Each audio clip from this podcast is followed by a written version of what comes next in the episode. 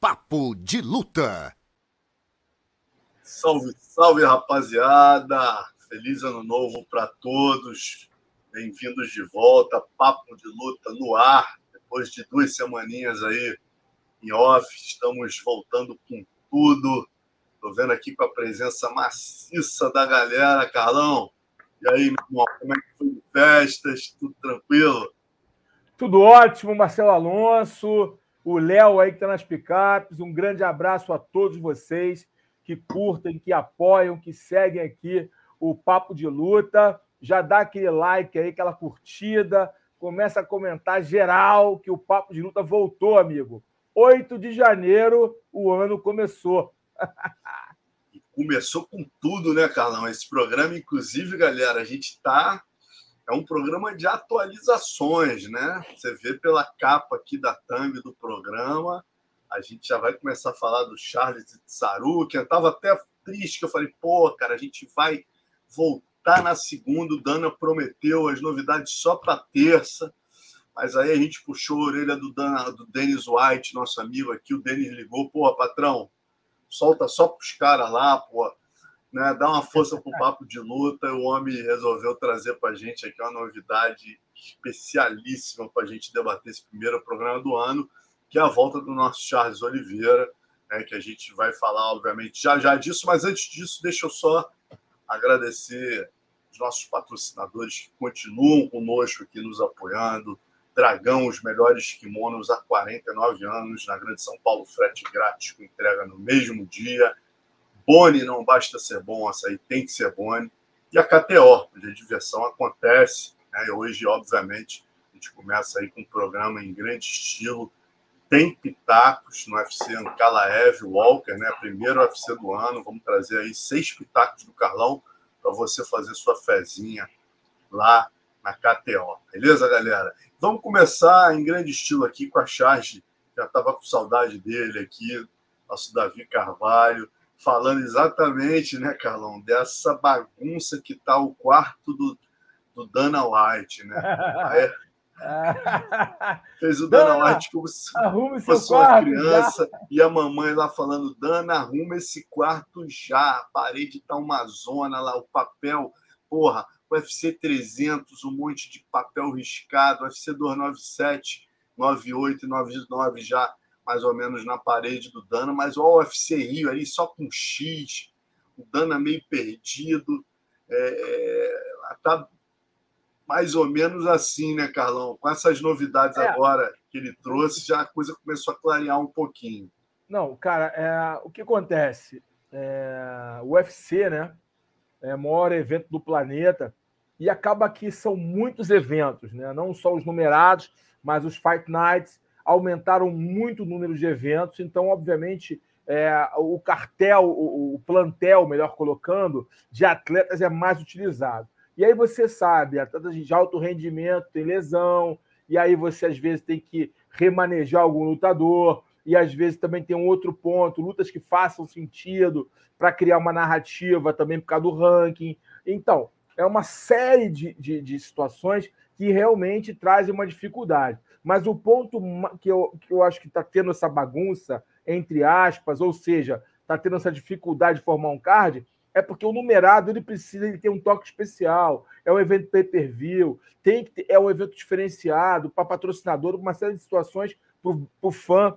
E só que o, o, o UFC não para de organizar e de realizar eventos, Fight Nights. Então, os caras vão sendo utilizados. Então, às vezes, fica difícil de você fazer um cartel é, é, com muita, muita força né, em todas as lutas, porque o cara lutou mês passado, o outro lutou, então acaba que fica um pouco mais complicado. Isso é um ponto, na verdade, que cria essa dúvida para o fã, mas olha só, é, o 298, o 299 tá, estão sensacionais. A gente já vai falar do card, tá demais. Exatamente. Quem gosta de MMA já está na ansiedade, batendo ali a milhão. E o 300 agora, com essa, esse anúncio que tivemos aí do Charles do Bronx contra o Sarukian também, já está trazendo aquele, aquele batimento cardíaco acelerado no fã do esporte. Lembrando que isso é uma oportunidade de contratar novos lutadores.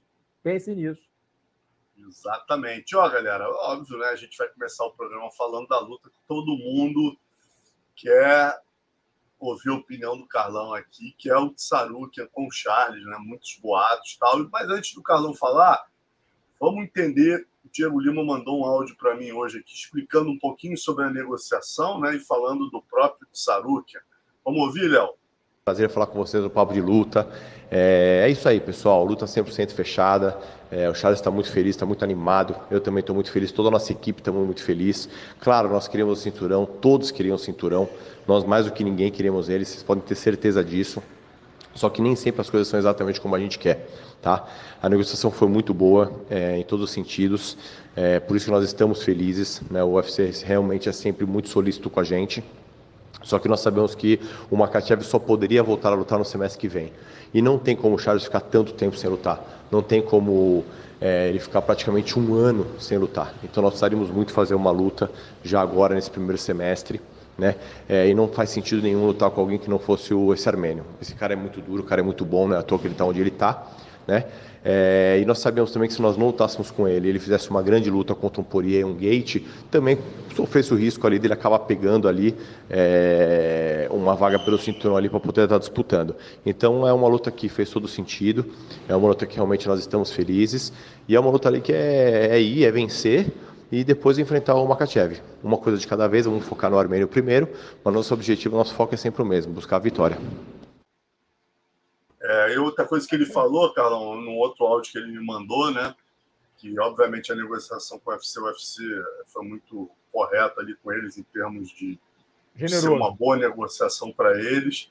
É, falou, óbvio, ele tem plena consciência de que se o Tsarukian, né, se o Charles espere, poderia esperar por ser o número um do ranking, ele corria o risco do Tsarukian dar outro show, como deu com, com, né, com o Benil Dariush, né? E, e, aí, vamos lá, dar um show, obviamente é cortar a fila do Charles, que já estaria um ano sem lutar, e eles não iam poder reclamar. E ele falou que ele abriu aqui, né, que tentou até um interino, né? Tentou, ele achava que deveria ser um interino, mas o UFC não concordou com ele, por, pelo fato do Makachev estar machucado, mas eu acho que ele fez o papel dele, obviamente, né, Carlão? Foi lá e tentou mas eu acho que pelo fato do Makachev, né, cara, até pelo fato do Charles ter saído da luta, contundido na outra luta, né, e o Makachev, poxa, ter aceitado uma luta em cima da hora com o Volkanovski, não seria muito justo, né, cara, um, um interino talvez, né? Com certeza, não seria justo de forma alguma, não teria o porquê dar um interino. Ele fez o certo como empresário, como treinador, está é, tá zelando pela, pela, pela, pela carreira né, do seu atleta e pedir o interino não custa nada, né? Ele pedir, é, é tá certo ele pedir. Ser justo? Não, não seria justo, até mesmo porque, pelo que você já colocou, né? O Charles é que saiu da última luta, né, que se lesionou, e o Makachev, o Makachev aceitou uma luta em cima da hora contra um cara que trouxe real perigo para ele, né, que era o Volkanovski, foi lá, lutou e conseguiu vencer com total propriedade, nocauteando o, o Volkanovski. Enfim, é, a página virada, o, o, o, o Mahashev já vinha falando que estava querendo uma, uma, um outro oponente, aí teve lesão, aí tem o Ramadã, eram, eram muitas situações difíceis para que ele lutasse. A realidade é essa. Eram muitos empecilhos para o Charles esperar. E eu concordo em gênero e número grau que aconteceria era isso. O Sarukian ia lutar contra um Poirier, contra um Gate da vida, ia, ia e com grandes chances de vencer. É aquela velha história: são dois lutadores de muita qualidade, muito duros, são tops de divisão, com todos os méritos, mas o cara tá, o cara tá subindo ladeira, né? Cheio de fome, né? É, são caras já condecorados, né? Tanto, tanto o Poirier quanto o Guts, que tem chance de vencer, mas é aquela história, a, a, a, essa vontade, esse estilo impositivo, essa qualidade física, de, de pressão, agressividade, velocidade que o Tsaruki impõe nas suas lutas, seria um, um risco real para esses oponentes e o Tsaruki poderia vencer com uma grande vitória. Mais uma grande vitória. E iria bater carteira, como gostamos de falar aqui na, no, no, jargão da luta. Ia bater carteira e acabar. Ele disputando o cinturão com o Mahashev, que já tem uma narrativa também com o Mahashev. Mahashev ganhou dele uma decisão, uma luta dura, lá atrás, quando ele era apenas um garotinho. Ou seja, eu, eu acho que o, o Diego foi muito sagaz em aceitar essa oportunidade. Charles está sendo muito bem remunerado, é um cara que o UFC gosta muito, é um cara que vende bem, é um cara que é querido é, por todos, não só no Brasil, ele tem uma base de fãs muito grande fora do Brasil também. Então, acho que é abraçar a oportunidade. A oportunidade de Sarukia é isso. A, a, carreira do Charles é pautada com grandes desafios, de grandes lutas. Né? Não vai, vai ser mais uma grande luta que ele vai ter que enfrentar, vai ser mais um grande desafio que ele vai ter que encarar de frente a frente. E ele tem saído muito bem nesses desafios, né? Você viu como ele atropelou Darius, atropelou Poirier, atropelou Gates. Ou seja, o Charles do Bronx está acostumado a escalar montanhas altas. É, lembrando aqui, Carlão, vamos lá, os números, né? Tem muita gente falando na questão do Leão Velho contra Leão Novo, botaram Dusty Poirier com o Benel Sendanes, a gente já vai falar dessa luta aqui também. Tem um, um, um aspecto similar, né? Leão Velho, Leão Novo tal. Aqui, números, Charles, 34 anos, 44 lutas luta desde 2008, né? O Tsarukian é. tem 27 anos, 24 lutas, né? Aí eu te jogo uma pergunta aqui do Carlos Henrique Cavalcante. Muita gente já te perguntou sobre essa luta, mas eu gostei aqui do Carlos Henrique, que ele jogou logo numa maneira carloniana aqui, ó. Será que o Charles vai fazer as perguntas certas para o Tsarukian? Perfeito. É o que eu espero. Eu espero que o Charles estude muito bem o jogo do, do, do Tsarukian e saiba fazer as perguntas certas. Perguntas assertivas, perguntas difíceis de ser respondidas. Porque se fizer o mesmo, ele poderá ser surpreendido e perder essa luta. O Tsarukian é um cara realmente, como eu falei, está subindo a ladeira, está motivado, é um cara que chuta bem e se impõe. E um ponto importante do Tsarukian, que temos que ficar ligados, ele não vai ter medo de ir para o chão com o Charles do Bronx. Exatamente, cenando com parrumpa, né? Até o Pedro Rodrigues está falando aqui, ó. Panelinha do top 5 acabou. Poirier enfrentando o Beno Sandenis, que se não me engano é 11 ou 12, e o Charles contra o Tsarukin, que é o, se não me engano, é o quarto, né? É renovação, né, né, Pedrão? É renovação. Não dá mais. Aquela, essa galera é uma galera de alto gabarito, né? Os top 5 ali da divisão é, são lutadores realmente renomados e foram e são renomados porque fizeram por onde. São ótimos lutadores, tem, apresentam bons espetáculos, mas uma galera está chegando. É natural que haja uma renovação e esses leões novos que estão chegando vão querer testar os leões velhos. Isso faz parte do jogo, faz parte do processo. MMA é um esporte intenso, de alto nível, de alto impacto, de alta performance. Então é normal que nego chegue metendo o pé na porta. Basta o Charles estudar o jogo Sarukian, jamais menosprezar o potencial e a qualidade do atleta, principalmente porque é um cara que tem um tanque de combustível, tem um tanque de oxigênio adicional no, no, nos pulmões. O cara tem muita resistência, tem muito gás, muita explosão, muita força, além de jogar, saber jogar estrategicamente. Dito Vai ser isso, de três rounds a luta, Carlão? Ah, Charles do Broncos, acredito que não. Acredito que seja uma... Será que vai ser uma de cinco é, rounds. Deixa, deixa eu olhar eu aqui no, não, Eu não acredito no, que essa luta seja, seja de. Essa luta. Que o UFC tá 300, né, cara? Essa luta é, tem pressão para ser um eu acho event, essa, né, Eu acho que essa luta deixa ou é o main event ou é o co-main event. Essa luta. É. Ou é o main event ou é o co-main event. Provavelmente seja o co-main event e tem uma luta por cinturão ali encabeçando. Ou o Conor McGregor. O Conor foi que vai lutar, ele deu a data em junho, é. mas é, não vai ser. Quando já, já anunciou até a categoria e o oponente, né? o Chandler, nos médios. Loucura.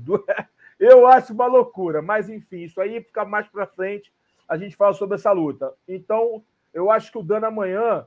Amanhã essas nossas dúvidas serão sanadas. Amanhã essas dúvidas serão respondidas, porque o Dana vai falar amanhã o card, né? As lutas adicionais ao card do UFC 300. O UFC 300, obviamente, deve ter uma luta por cinturão ali puxando. Não sei quem é o Poitin. Deve aí. ser, deve ser o. O. Pô, o, caramba. Campeão do, do 7-7, o. Deu um branco aqui, o.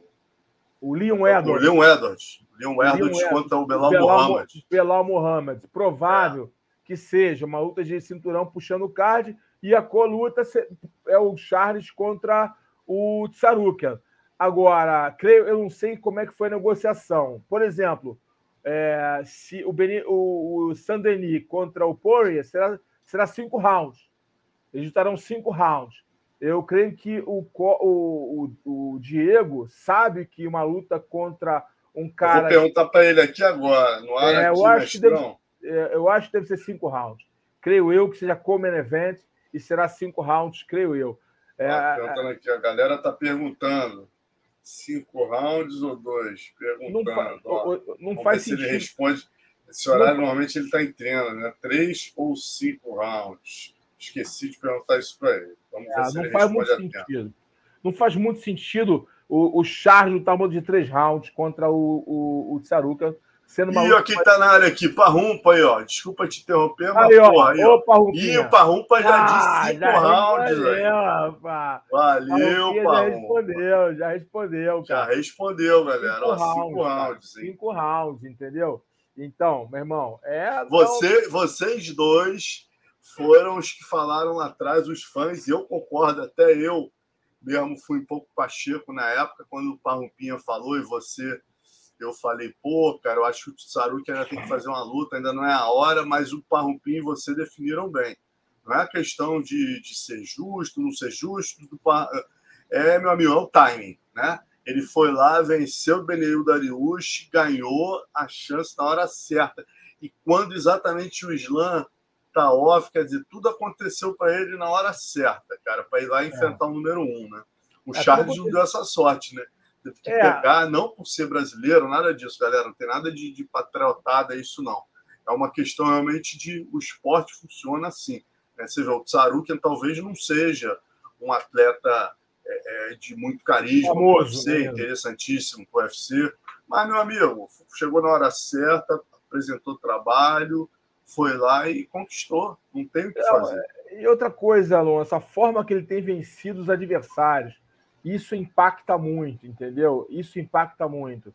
E ele já tem uma história com o campeão, né? Ele fez, ele, ele foi uma luta de. Ah, ó, desculpa, desculpa, desculpa te interromper. Cinco rounds a do Dust. Armand será serão três. Ah, Estão corrigindo, três, tá, galera? É, ah, não. Não é, é cinturão. Obrigado, ah, Parrumpa. Ó, não. são três rounds. Parrumpa falou aqui, ó. Obrigado, Parrumpa. Valeu. Ah, tá. São três rounds. São três, são rounds. três rounds. Eu pensei que fosse uma. Muda coisa pra cacete. Né? Muda né? coisa pra luta, caramba. É, tudo. Os dois. Pro xadrez do Parrump e do Diego Lima. Né? É, muda dois muita cinco, coisa. Cinco muda rounds para o Tsarukian talvez fosse melhor, né, Carlão? É, mas. A imposição cara, física e tal. É, né? mas não, os dois não podem errar, né, cara? É. é. os dois são decisivos, né? Tanto o Charles quanto como o Tsarukian são lutadores decisivos, né? Então uma luta de três rounds é uma luta muito delicada, porque um erro não tem tempo de recuperação. Né? O cara já ganhou dois é rounds. O, o João tá falando aqui, ó. Três ou cinco, a luta não passa do segundo round. É, é uma luta. Tudo para ser uma, uma luta uma, realmente muito intensa. É uma luta muito intensa, né? É uma luta muito intensa, até a forma de você se preparar muda completamente para uma luta de cinco rounds, para uma luta de três rounds. Eu pensei que fosse uma luta de cinco rounds, pelo nome do, do, do Charles, um Coleman Event de cinco rounds, eu acho que faria sentido, né? mesmo não sendo cinturão. Né? A gente já sabe que o UFC já fez isso em outras oportunidades, mas vai seguir o padrão, vai seguir a regra. Três rounds é uma luta difícil. É, realmente, como o Parrupinha falou, difícil para os dois. É uma luta realmente extremamente complicada, delicada, desses nos detalhes de imposição tática e imposição física também, que eu acho muito importante. E no, no caso do Charles, é muito importante ele tomar cuidado com o início da luta, né?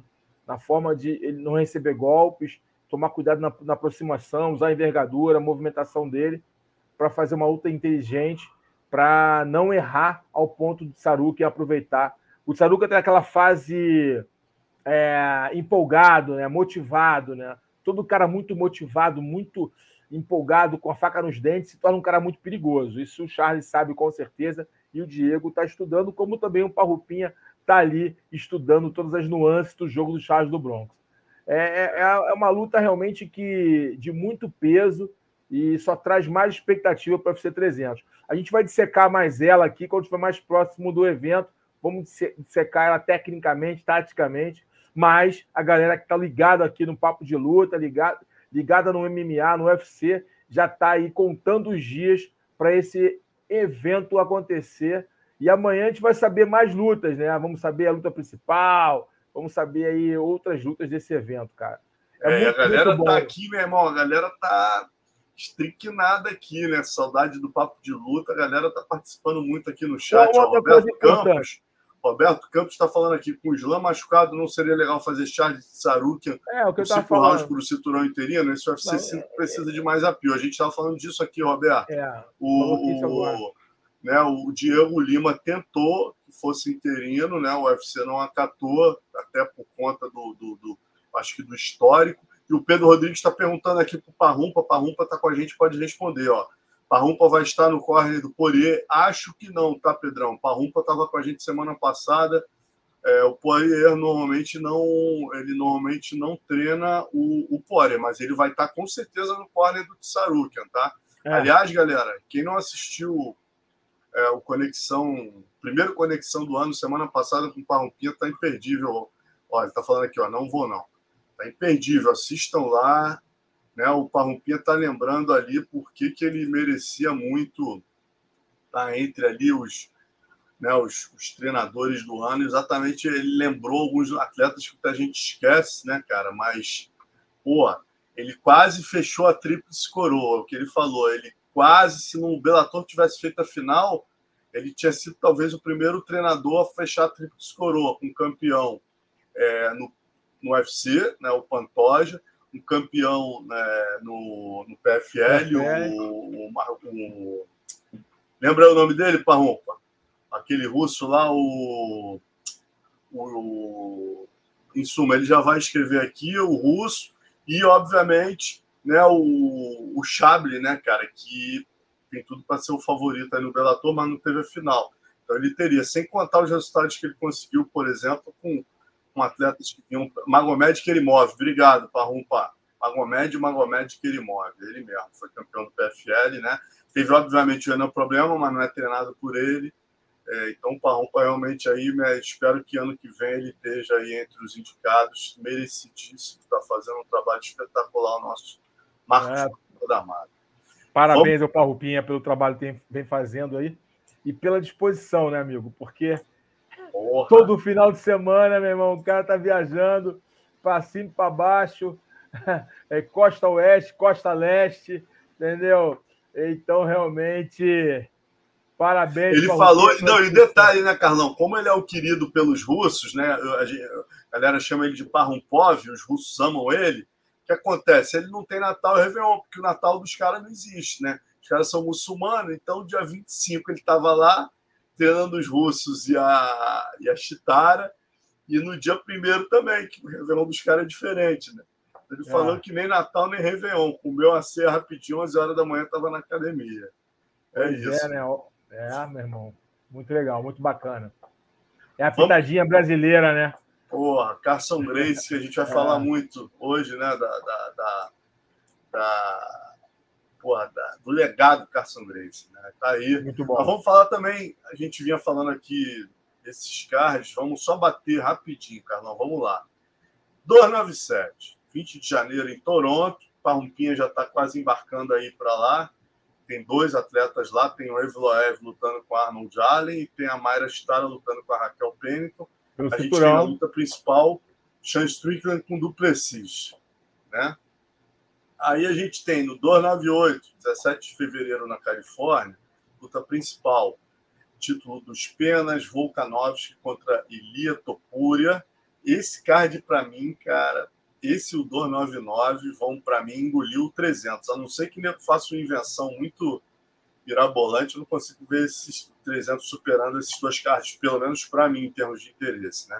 Então, 298, 17 de fevereiro na Califórnia, a gente tem Volkanovski, Topuria, que porrada. Borrachinho Whittaker, que porrada. Geoff Neal e e o Ryan Gary.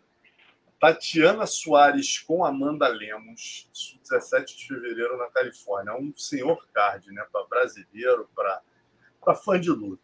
299, melhor ainda, né? 9 de março na Flórida, a gente tem Sean O'Malley com Vera, Poirier Benoit Sandenis, Durinho com Jack de la Madalena, Jailton Almeida com Curtis Blade, Ganro com Rafael dos Anjos e Michael Venom Page contra o Holland.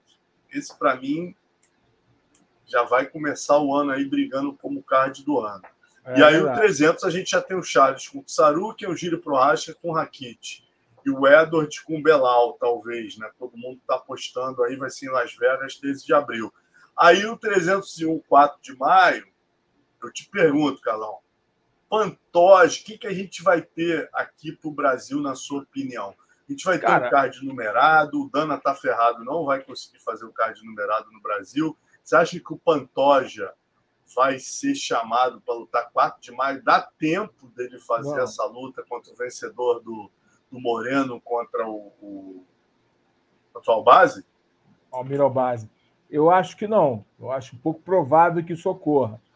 É... Almir Albase contra o Brandon Moreno, é uma luta difícil, né, cara? Uma luta dura aí.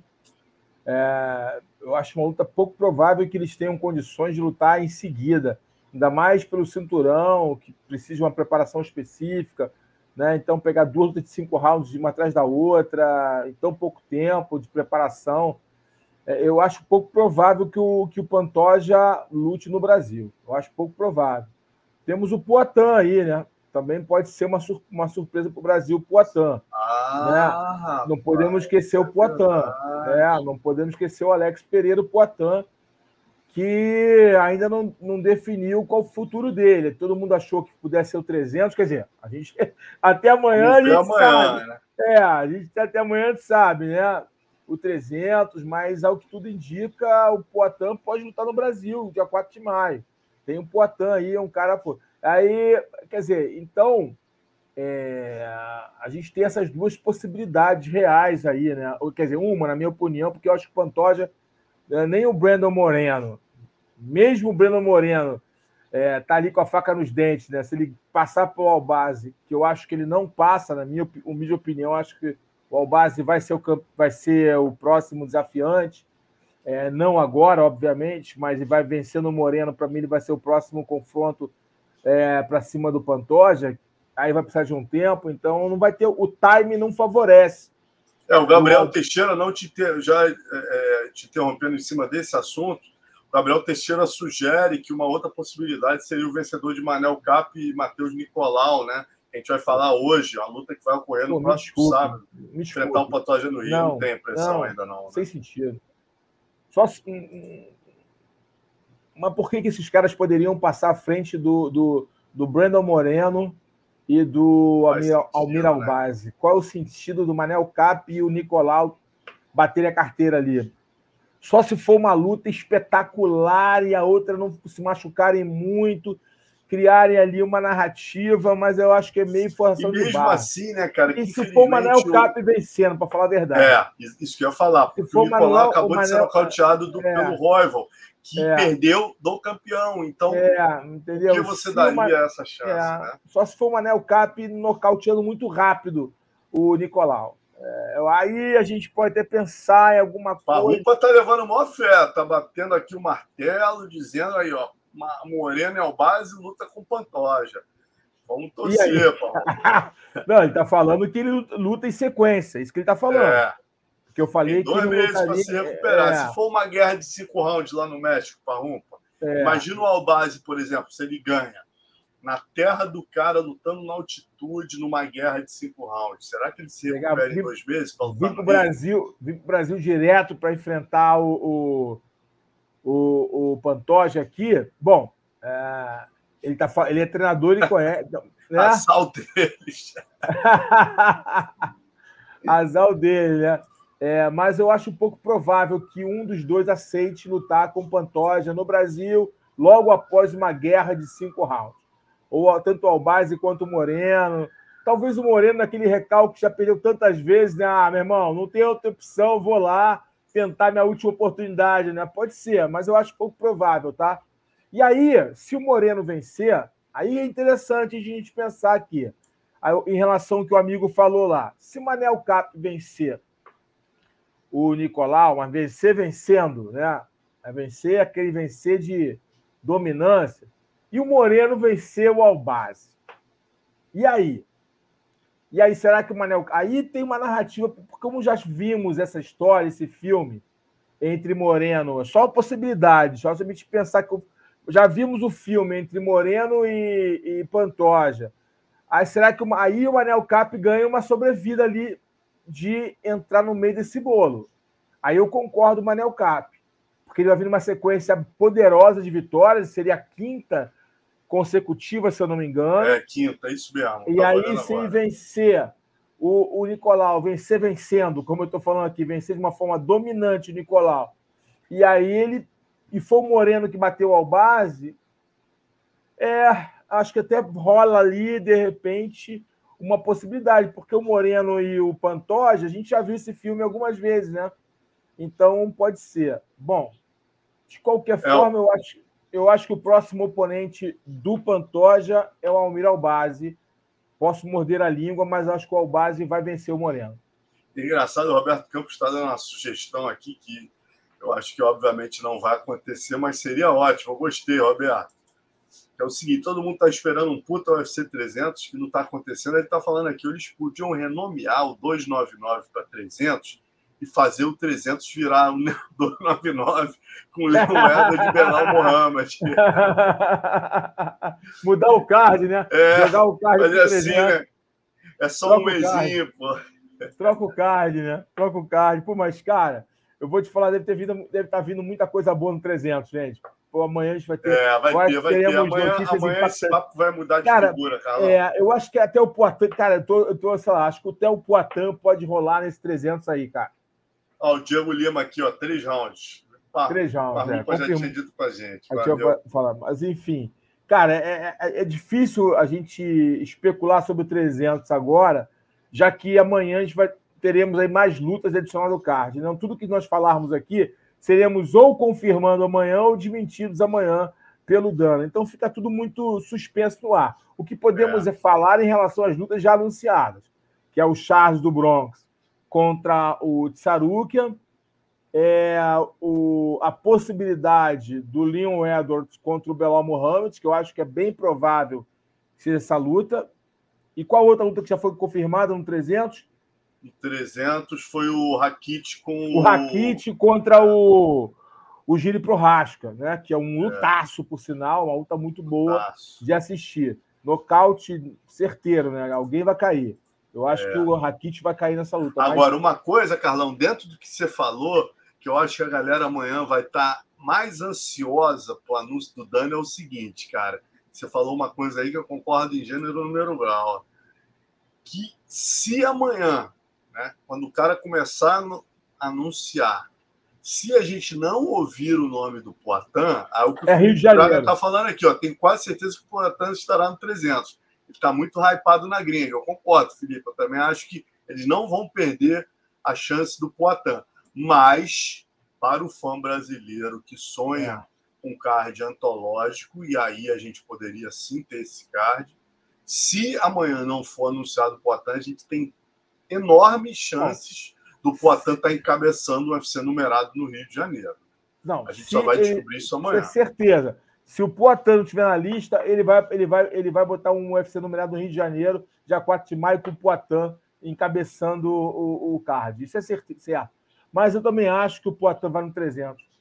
Também acho. Eles, ele precisa de. Eles precisam, cara. É. Esses 300, eles precisam de, é. né, de hypar. É. E eles ainda estão com outro problema na mão, que é o tal do UFC que o Parrumpia me falou lá, que o da. O Arábia, na Arábia. Arábia Saudita porra, os caras estão. Os caras gastam em Abu Dhabi, parece que os caras gastam 25 milhões para fazer um UFC lá.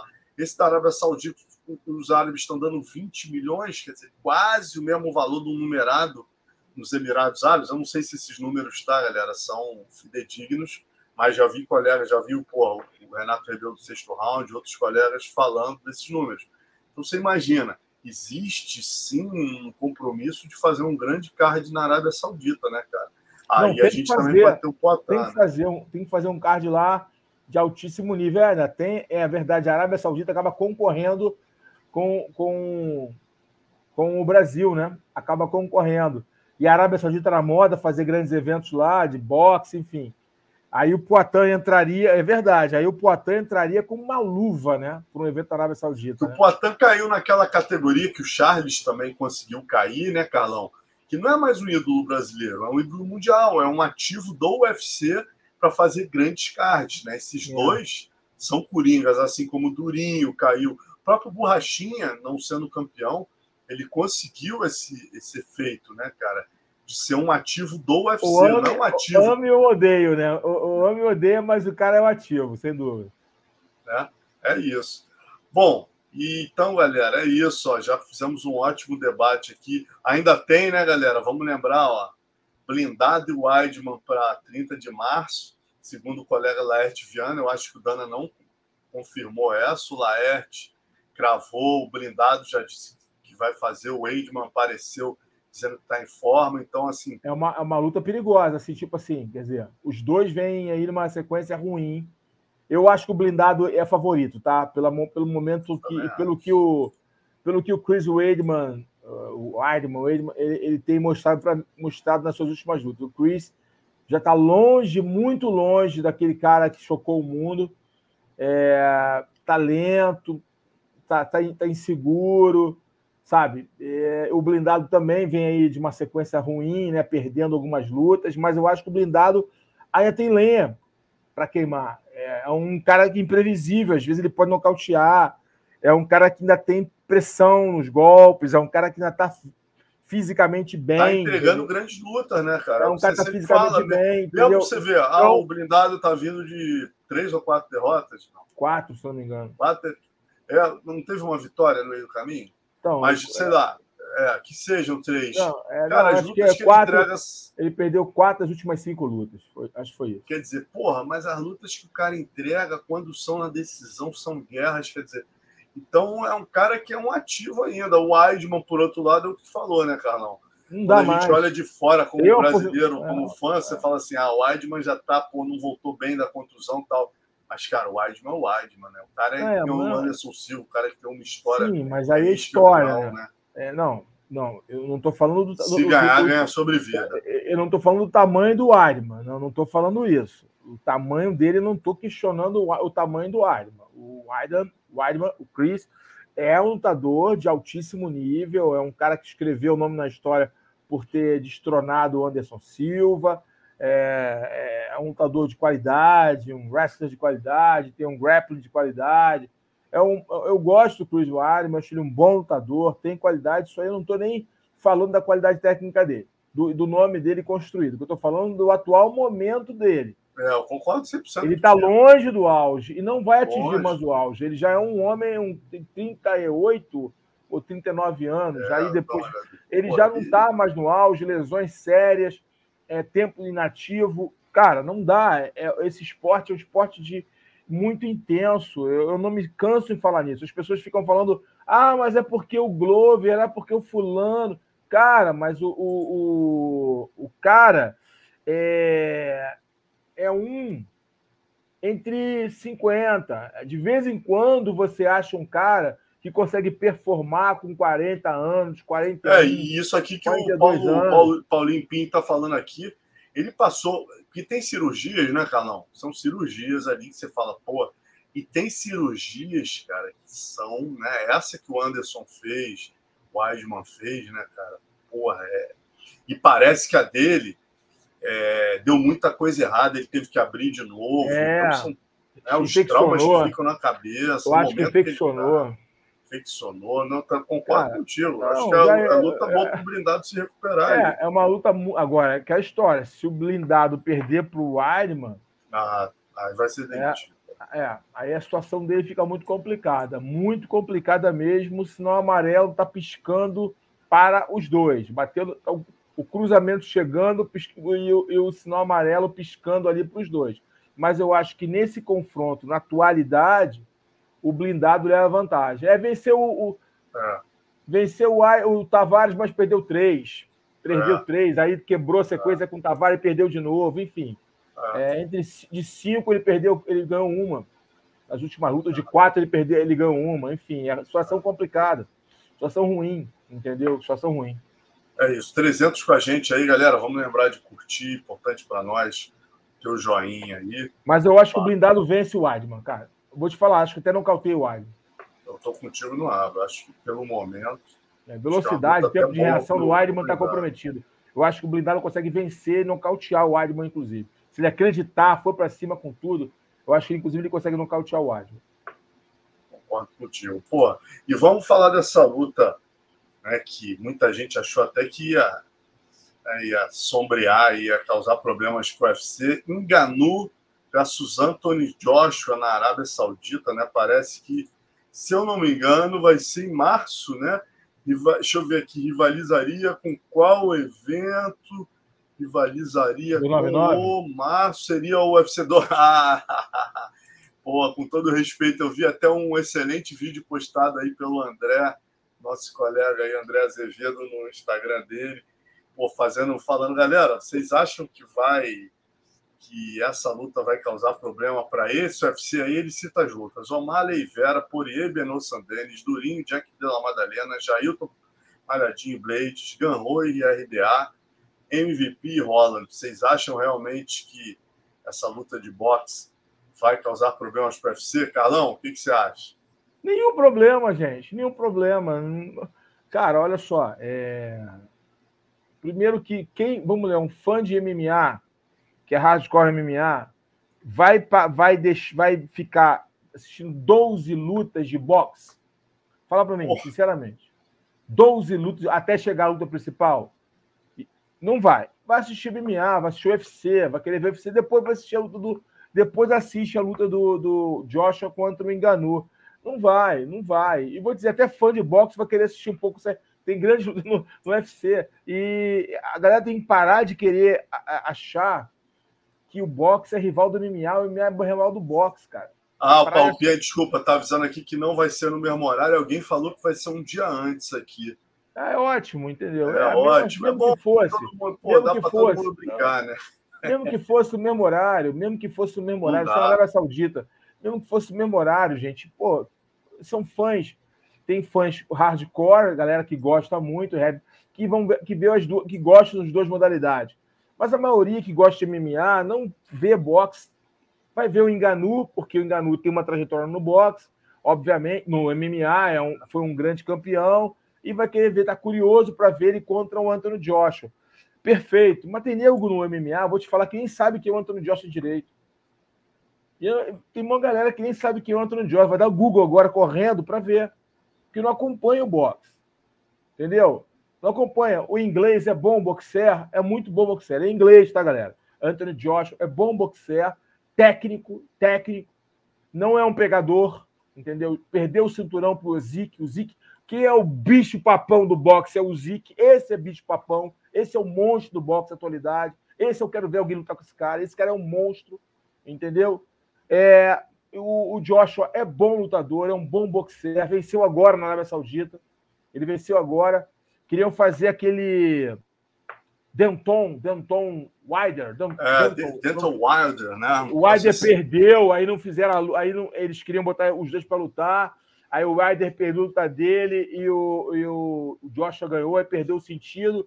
E aí encaixaram o Enganu para fazer contra o Joshua na próxima luta. É legal pra caramba.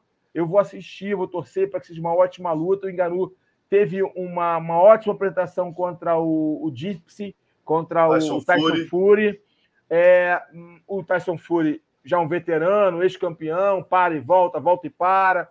É, tem um, um, reality show, tem um programa na, na, Netflix, você ri bastante da vida dele, é um cara muito engraçado.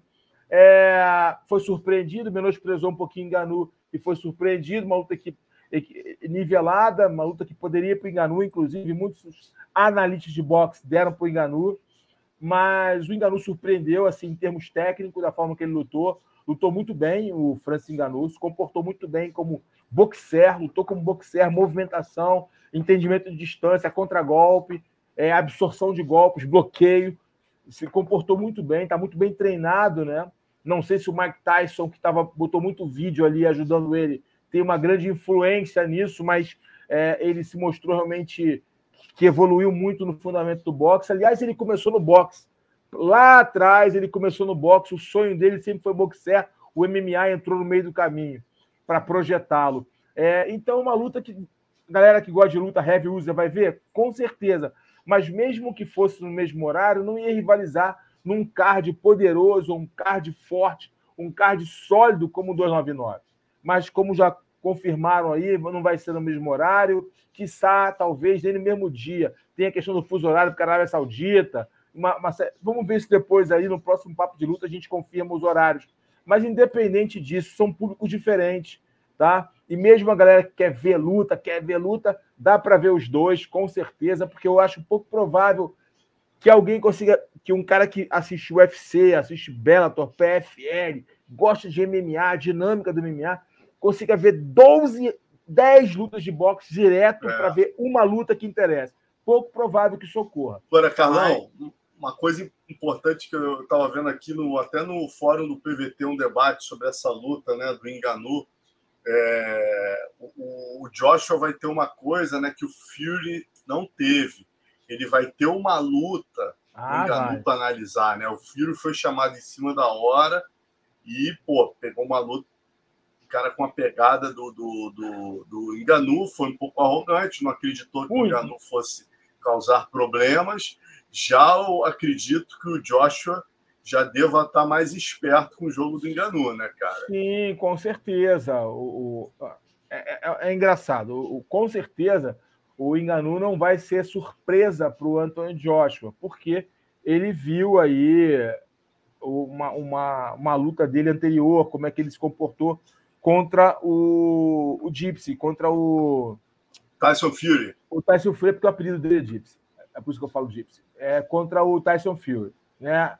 viu uma luta como, como, como ele se comportou, viu a luta ali com ele, então vai ter realmente material de estudo. Mas também o, o Enganu tem um material vasto de estudo é, sobre o Anthony Joshua, né, que já fez N lutas, então é, é uma luta interessante porque vamos ver as defesas do Joshua. O Joshua é um cara que trabalha muito bem as defesas, né? É muito atlético, né? Um cara muito bem preparado fisicamente. Ele é até mais jovem do que o Enganu, né? Ele é, é até mais jovem 20... que o Enganu. Acho que é 30, não é? é. 31 ou 32 é. anos? Não? Tava, tava vendo aqui, cara. Ele tem 30 ou 32 anos de idade, o Anthony Joshua. Vê se não é isso. Não tem 20 e pouco, não, tem 31 anos. Vê para mim, talvez. por favor, Léo, Anthony Joshua. 31 anos, 31 anos. Estou bem de idade com anos, ele ali. Né? É, 31 anos, é. E o outro tem 34. Agora, tem, reza a lenda que o Enganu é gato, hein?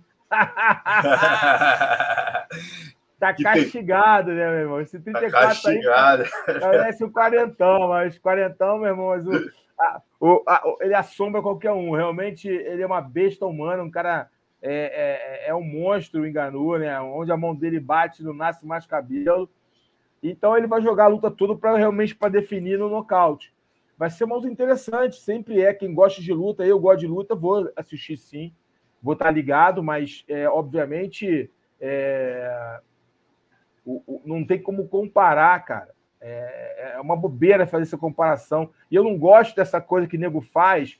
Eu não sei quem alimenta isso, de rivalidade do boxe com o MMA. Não tem rivalidade, brother. Então, sabe, é uma, uma outra modalidade de luta. Muitos boxers é, é, já fazem MMA e a galera do MMA tá fazendo. Na verdade, boxe. hoje em dia os dois estão se ajudando, né, Carlão? É, os dois se ajudam. Gente Hoje em o... dia o MMA tá dando a mão pro boxe, né, cara? Tá um público tá mais jovem. Um público mais é. jovem. Tá ajudando um o boxe a pegar um público mais jovem, que a gente sabe que o boxe é um público mais velho, é, é. mais latino-americano, mexicano, americano de, me... de meia idade, que curte mais o boxe. E a molecada mais jovem gosta mais do MMA. É. São públicos diferentes. Porém, com o fato dos meninos do MMA estarem lutando contra caras do boxe, nas regras do boxe, e isso tem feito a galera olhar mais o boxe. O boxe é uma luta maravilhosa, a nobre arte é maravilhosa e compõe o MMA. É bom que se diga. Para você ser um bom lutador de MMA, você precisa ter aí treinamentos de boxe, como jiu-jitsu, como wrestling, como kickbox, como muay thai, enfim. Ou seja, o MMA é o mixed, então o MMA não é inimigo de nenhuma modalidade. Tem gente querendo incendiar algo que não existe, querendo botar querosene, algo por questões pessoais, tá? Tem gente com questões pessoais querendo criar animosidade entre as modalidades. Não, não, não, não tem. O boxe tem seu público, o boxe tem sua força, até a composição financeira do boxe é completamente diferente do MMA. Então, tem espaço para os dois e o número de eventos que o UFC faz, o número de eventos que a PFL faz, isso mostra que tem espaço para todo mundo, amigo. E o boxe continua sendo boxe, eventos de boxe todo final de semana. A Arábia Saudita agora fazendo evento de boxe de alto nível com grandes celebridades, enfim, existe espaço para todo mundo, entendeu? Eu acho que todo mundo ganha, ninguém perde, todo mundo ganha. Então, essa bobagem de querer fazer rivalidade, boxe contra MMA, eu acho uma boa bobagem. A única minha ressalva que eu, que eu tenho, que eu tenho mesmo, e afirmo, reafirmo, discuto, debato, é o fato dos lutadores de MMA irem na regra do boxe. Não estou falando do Enganu. Enganu é outra história. Tá? Estou falando, falando vários caras. Vão lá desafiar os youtubers lá, o Jake Paul e tal. Os caras vão na regra do boxe. Por que não um híbrido? Por que não criasse um híbrido? Um round no meu, um round no teu. Ou os caras virem para o MMA, treinar um mixed, treinar a, a, a, uma luta mais complexa, que é o MMA, com muito mais nuances, valências. Entendeu? É minha, minha ressalva. Entendeu? Só essa, pô. Os caras só vão lá na luta dos caras, só vão lá no boxe, só vão lá no boxe, se colocando em risco. Ah, porque paga mais. Tudo depende, amigo. Quem não ia querer uma luta de um cara do boxe, do MMA, uma luta especial? A galera que gosta de luta ia ver. Então tudo depende de como você vende. É, ou que seja esse uma... round de cada que você falou aí, já estão voando, cria, já estão fazendo cria, isso, cara. Né? O próprio o Demetrius Johnson já lutou no Muay Thai, do Muay Thai, do, do Muay, Muay Thai, né, cara? Um, um round é. no Muay Thai um no MMA é justíssimo. Cria Pô, alguma coisa assim. porrada na tua área, eu vou, vou fazer um ou não. Ou é, não. ou não, né? Ou não. Ou, ou não. não. É que, que aconteceu no caso, né? Na verdade, é, lá. Demetrius Johnson. Ah, o que eu acho que seria mais justo, cara, porque ah, o cara do, o cara do boxe bateu o ex-UFC. Pô, mas foi no boxe, cara. O cara é. treina boxe dentro do. O, o, o, ninguém, uma coisa que a galera que não pratica MMA tem que entender: que quando você aplica o boxe, o jiu-jitsu, o wrestling, o muay thai, o kickboxing, o taekwondo, o que for, para o MMA, você muda a configuração da luta. Porque é, é, você utiliza alguns movimentos, algumas técnicas que podem ser efetivas no MMA. Outras você subtrai, você tira. Então, por exemplo, o jiu-jitsu para MMA é um, o jiu-jitsu de competição é outra. O boxe, você não pode ficar muito de lado, como o boxer fica, senão você vai tomar chute na perna. Então, você muda a postura. Ou seja, é, é, tem que entender que essas lutas alimentam o MMA, porém, o MMA, com essa, essa sucessão de eventos, esses anos de construção, de cabeças pensantes trabalhando, cabeças pensantes como Parrupinha, por exemplo, e tantos outros treinadores, acabam criando uma nova modalidade. O MMA é uma modalidade esportiva e ela tem as suas valências, ela tem as suas nuances, ela tem as suas perguntas e respostas. Diferente do boxe, diferente do jiu-jitsu, diferente do kickboxing. Ah, o cara é campeão mundial de jiu-jitsu, ele vai ser campeão de, de MMA? Não. O cara é campeão mundial de Muay Thai e vai ser campeão de, de MMA? Não. E o Poitin? Cara, o Poitin se adaptou, ele lutou MMA, ele se adaptou, ele treinou, entendeu? E, obviamente, sempre vão ter, cara, isso aí em qualquer esporte, os fora da curva, cara. Sempre vão ter aqueles caras fora da curva, sempre vão ter os gênios, sempre vão ter os caras que são mágicos.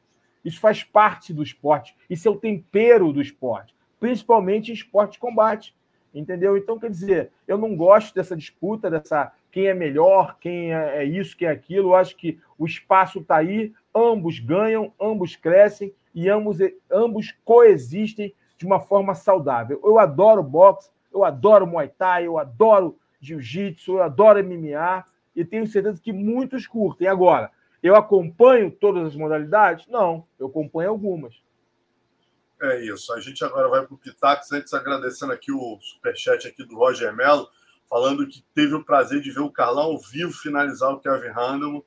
Abração para vocês, excelente 2024 e agradecendo atrasado pela conversa com a Una Proença, que ele já disse já viu umas cinco vezes. Valeu, Roger. Obrigado. Valeu, Roger. Um grande abraço. Feliz 2024 para você. Muita saúde e paz. E Deus te abençoe. Isso aí. Participa com a gente aí, galera. Vamos lembrar daquele joinha que é muito importante. E vamos falar do Pitacos do Carlão, primeiro UFC do ano. Né? O Pitacos é um oferecimento da KTO, onde a diversão acontece. Se você se cadastrar no site usando o cupom Luta KTO, você ganha 20% de bônus na sua primeira aposta. Tá? Então a gente tem um eventaço aí no próximo sábado, luta principal. A Johnny Walker, sétimo do ranking, é, contra o Magomed Ankalaev, terceiro do ranking, né? três meses após a luta que terminou com aquela joelhada ilegal. Mas antes, a gente tem muitos brasileiros participando e alguns estreando. Vamos começar com Pitacos do Carlão, falando do Jean Silva, né, que estreia no UFC, pegando o americano Westin Wilson, que nocauteou na estreia, foi nocauteado na estreia, desculpa, pelo Anderson Brito. É, e aí, Carlão, vamos ver como é que o Léo, o que, que o Léo joga aí pra gente, ó. O Jean, caraca, favoritaço o Jean, hein? Eu acho Pô. também, pelo casamento de estilos, a forma que o, o Westin Wilson luta, eu acho que favorece o Jean Silva. Eu acho que o Jean Silva é favorito. Eu não vi, eu não sabia que esses olhos estavam tão. Pô, 6 para 1 é muito alto aí. Mas eu acho que o Jean Silva é favorito mesmo. Acho que o jogo favorece o Jean Silva. É 11-2 o brasileiro, vem numa sequência ótima de vitórias. E creio eu que ele vencerá essa luta. Tem 27 anos de idade, contra 34 do adversário. Eu também vejo o Jean Silva como favorito. Maravilha. Outro brasileiro aí, né, que está estreando no evento é, é o Potiguar, lá do, da equipe do Patrício, do Patrick Pitbull, né? Felipe Bunes, o Filipinho, que pega o Joshua Van. Né? O Joshua Van é de Mianmar. Joshua Van vem de duas vitórias por decisão no UFC. E aí, vamos ver, o Joshua. Favorito. Joshua favorito, favorito, né? Felipe, Felipe chegando agora, vitórias, natural. É, tá chegando agora, o Felipe tá chegando agora também. O Felipe é um cara mais experiente que o Van. O Felipe tem 13 vitórias, 6 derrotas. O Joshua Van já lutou, né? Tem duas no UFC, duas vitórias, tem nove, só tem uma derrota na carreira, tem, mas ele tem muitas amadoras também, que dá uma consistência para ele como qualidade técnica, estratégica. Eu também vejo o Van como favorito. É, o Felipe, o, o, o Felipe vem de duas vitórias, mas é, é, agora é outra, é outro nível da prateleira, né? Agora é o UFC a história é outra. O Joshua já está familiarizado no UFC, já estreou, já entendeu a dinâmica do UFC, então já foi testado na organização. Então acho que é devido aí esse favoritismo para o lutador de Mianmar, é, Joshua Van. É isso, a gente tem mais três brasileiros: Liconas Mota, Bruno Ferreira e Matheus Nicolau. Vamos continuar com Nicolas Mota, né, que está vindo do no contest polêmico aí é, é, vai recepcionar o invicto australiano Tom Nolan, está 6-0, é, conseguiu a vaga no UFC com um belo nocaute no Contender Series. Aí, nesse caso, a gente tem aí o favoritismo do australiano, né, invicto, 6-0. Nocauteador. Nocauteador. 1,33 contra 3,33, Carlão. Nocauteador, o Tom. Lutador duro, cara. Eu, eu, o que aconteceu? O, o Nicolas Mota, né, que era o queijinho, agora é o Iron, o Iron Iron Mota, é, tá morando mora em Vegas, né? É, cara, é, o, ele participou do TUF, eu não lembro se foi o 2 ou 3, ele participou do TUF. A galera conheceu mais ele na época do TUF, enfim. Eu não gostei muito das apresentações dele, para falar a verdade, nas últimas, cara, para falar a verdade. Eu acho que o adversário dele, australiano, que vem, é um nocauteador, um cara perigoso, é, leva vantagem. Por isso também eu, eu considero correto esses odds a favor do, do estreante, mesmo sendo estreante. É... Eu, eu, eu, eu, cara, como é que eu vou falar isso aqui para tentar ser um pouco mais claro e objetivo? Eu esperava um pouco mais do Nico, para falar a verdade. Esse tempo dele parado, de reestruturação de, de, de carreira, é... mas eu achei ele meio travado nas últimas lutas, meio receoso, enfim. É... Por isso eu acho que realmente ele é o mesmo sendo o veterano, né, na organização, os odds apontam para ele como o azarão. Eu, eu acho que é correto.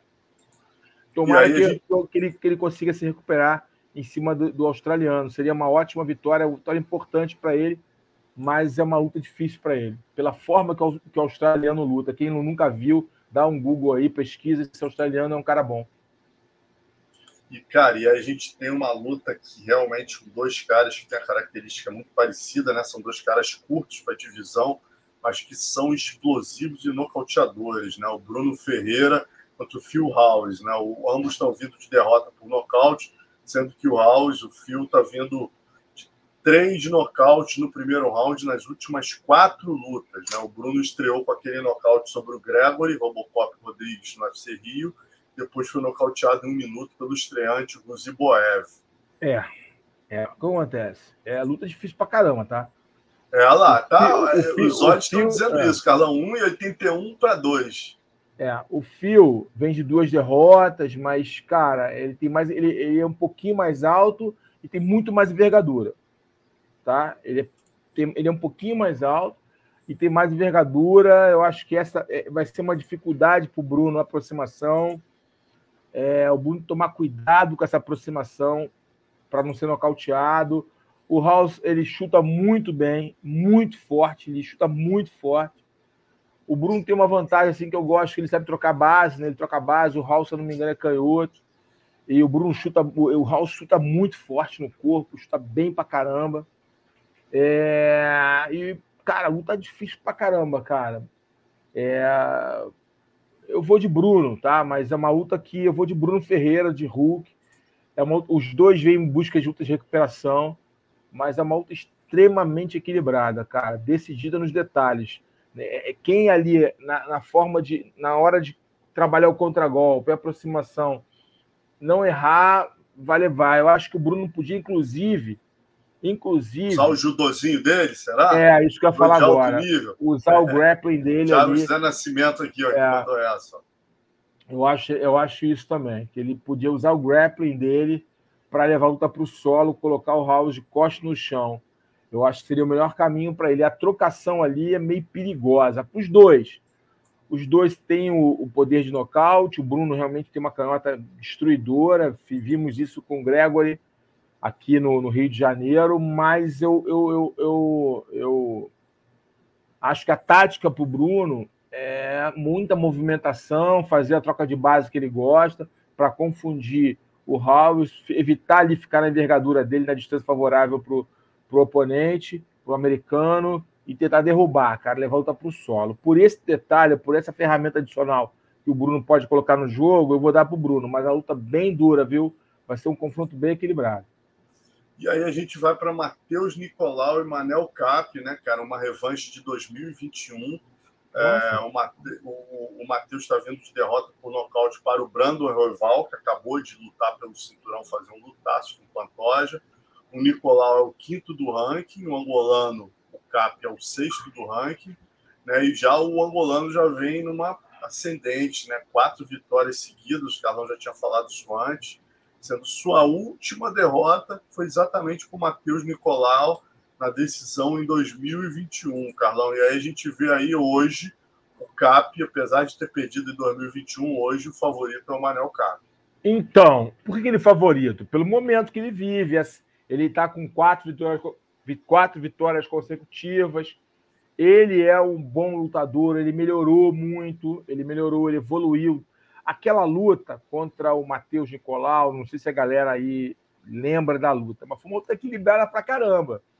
Primeiro round, o grappling favoreceu o Nicolau. Segundo round, a distância favoreceu ao Cap. O Cap. E o último round foi equilibrado. O Cap botou pressão, mas o Nicolau conseguiu encontrar alguns bons golpes ali no, no, no contragolpe, usando um contragolpe e conseguiu encaixar é, lançar alguns golpes fortes ali na cabeça do, do Manel.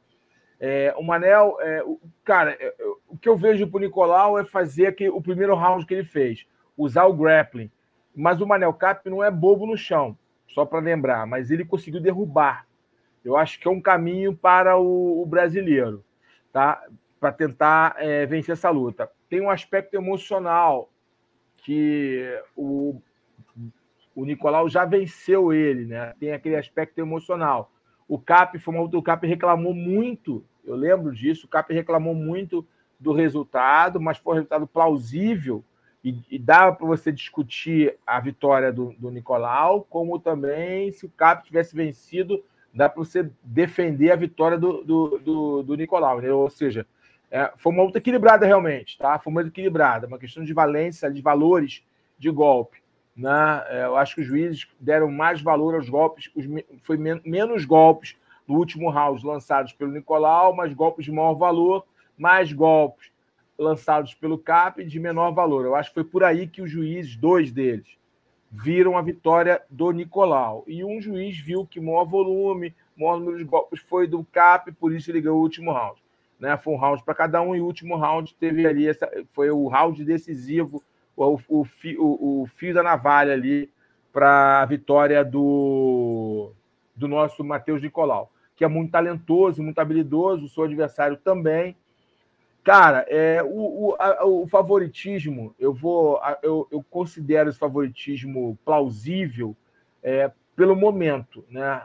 Não porque o Nicolau simplesmente ele conseguiu, ele foi nocauteado, né, numa joelhada pelo Brandon Royval, ele entrou ali, o Brandon Royval leu a, a, a distância, conseguiu levantar o joelho, é um golpe que o Royval, que acabou de disputar o cinturão, aplica muito bem. O Manel Cap é um cara que ele se impõe muito, ele, ele enforca muito, ele abafa muitos oponentes na grade e trabalha envergadura. Ele é um cara pequeno, mas tem boa envergadura. É uma luta equilibrada, uma luta dura, mas eu acho que o favoritismo do Manel Cap, né, do português, é, é um favoritismo plausível e devido. Eu também vejo um pequeno favoritismo para ele, apesar do aspecto emocional favoreceu o brasileiro porque já o venceu. Mas foi uma luta muito equilibrada. Então, esse momento de subida, de crescimento, de solidez que o Manel Cap tem apresentado, e ele foi muito maduro na última luta dele contra o Felipe Detona, que pegou em cima da hora e o Felipe encarou ele, entendeu? E ele lutou de uma forma muito madura. Isso Pô, me, chamou, me, chamou, me chamou a atenção, porque o Detona foi para porrada com ele, como chutebox, né? DNA chutebox. Aliás, esse menino Felipe Detona aí é um menino que tem talento, hein? tem estrada para ele aí, tem, tem caminho para ele crescer. É um bom lutador. Adoro o apelido dele, Detona. E ele é bom, ele é bom. O moleque é bom. É, e ele, ele encarou o Manel Car ele não amarelou o Manel Cap, não. E fez o Manel Cap fez uma, fazer uma luta inteligente, estratégica. O Manel Cap venceu, mas fez o Manel Cap fazer uma luta inteligente, estratégica. Isso mostrou maturidade do Cap, né? mostrou solidez no jogo dele, evolução como lutador, parte estratégica, né? De não pegou um menino em cima da hora, que a gente sempre lembra que é um erro nosso, até nós, comentaristas, analistas, erramos muito nisso. Falamos sempre do cara que pegou em cima da hora, não teve o camp completo. E o cara que teve um camp todo, é. pensando no outro lutador, é, treinando, cheio de caguete, cheio de estratégia e artimanhas para lutar com um cara, e vem outro que ele mal conhece, que não tem nada a perder. A gente às vezes não lembra desse fato, que é um fato também que tem que ser colocado na balança de suma importância numa análise mais analítica, mais crítica, que o outro lado também perde muito, cara. E se eu tenho um camp completo, e meu oponente. Aí eu venho um outro cara, meu irmão, diferente, com outras perspectivas, com outras perguntas, que eu preciso analisar esse cara em pouco tempo, e eu não vou ter tempo hábil do meu cérebro, da, da minha cognição, é, é, reverter tudo aquele meu, meu treinamento. Não vai, velho. Eu vou fazer na hora que o bicho pegar, na hora que o primeiro soco entrar, eu vou fazer a luta que eu treinei para fazer. É essa a realidade. Os meus reflexos vão, vão me levar aquilo que eu fui condicionado a fazer durante nove semanas, dez semanas, oito semanas no camp. É, isso aí é, é, não tem como fugir.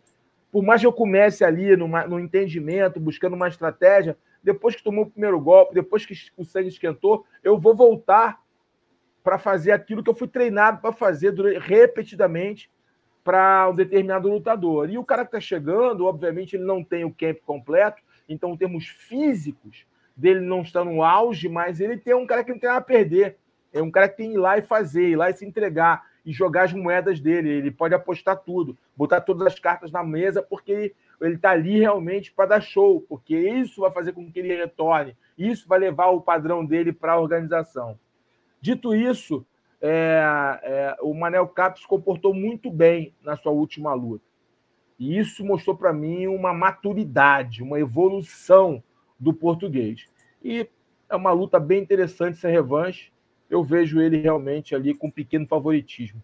Espero eu que o Nicolau é, tenha superado o nocaute, venha focado para fazer uma luta e use o grappling, que foi o grappling que lhe valeram a vitória no primeiro round, quando, quando houve o confronto contra o, na verdade, eh, contra o Manel Cap. Na verdade, o wrestling, o fundamento da queda. Derrubar, derrubou, bateu, bateu, segurou. Agora, tem um ponto importante, só para fechar aqui essa luta. Né? É, ele cansou. Porque ele não conseguiu manter o Cap no, no solo. O Cap conseguiu levantar e cansou. E aí ele perdeu um pouco de ritmo no segundo round, quando o Cap cresceu. Mas, enfim, são perguntas e respostas que veremos no sábado. Mas eu acho que o favoritismo, esse pequeno favoritismo do Cap, é devido. Mas vai ser uma luta bem interessante, esse reencontro entre eles. E na luta principal, mais um brasileiro, Johnny Walker, sétimo do ranking, pegando Magomed Ankalaev, terceiro do ranking, né? O Walker tem até falado, ó, se eu vencer, eu quero o Poitin e tal, né? O irmão dele aí também tá para estrear no UFC, né? E foi três meses após a luta que terminou com uma é. joelhada ilegal, né? De maneira estranha, né, Carlão? Ah. E aí, agora a gente tem um favoritismo é, maior ainda do Ankalaev, né? Com relação ao Walker.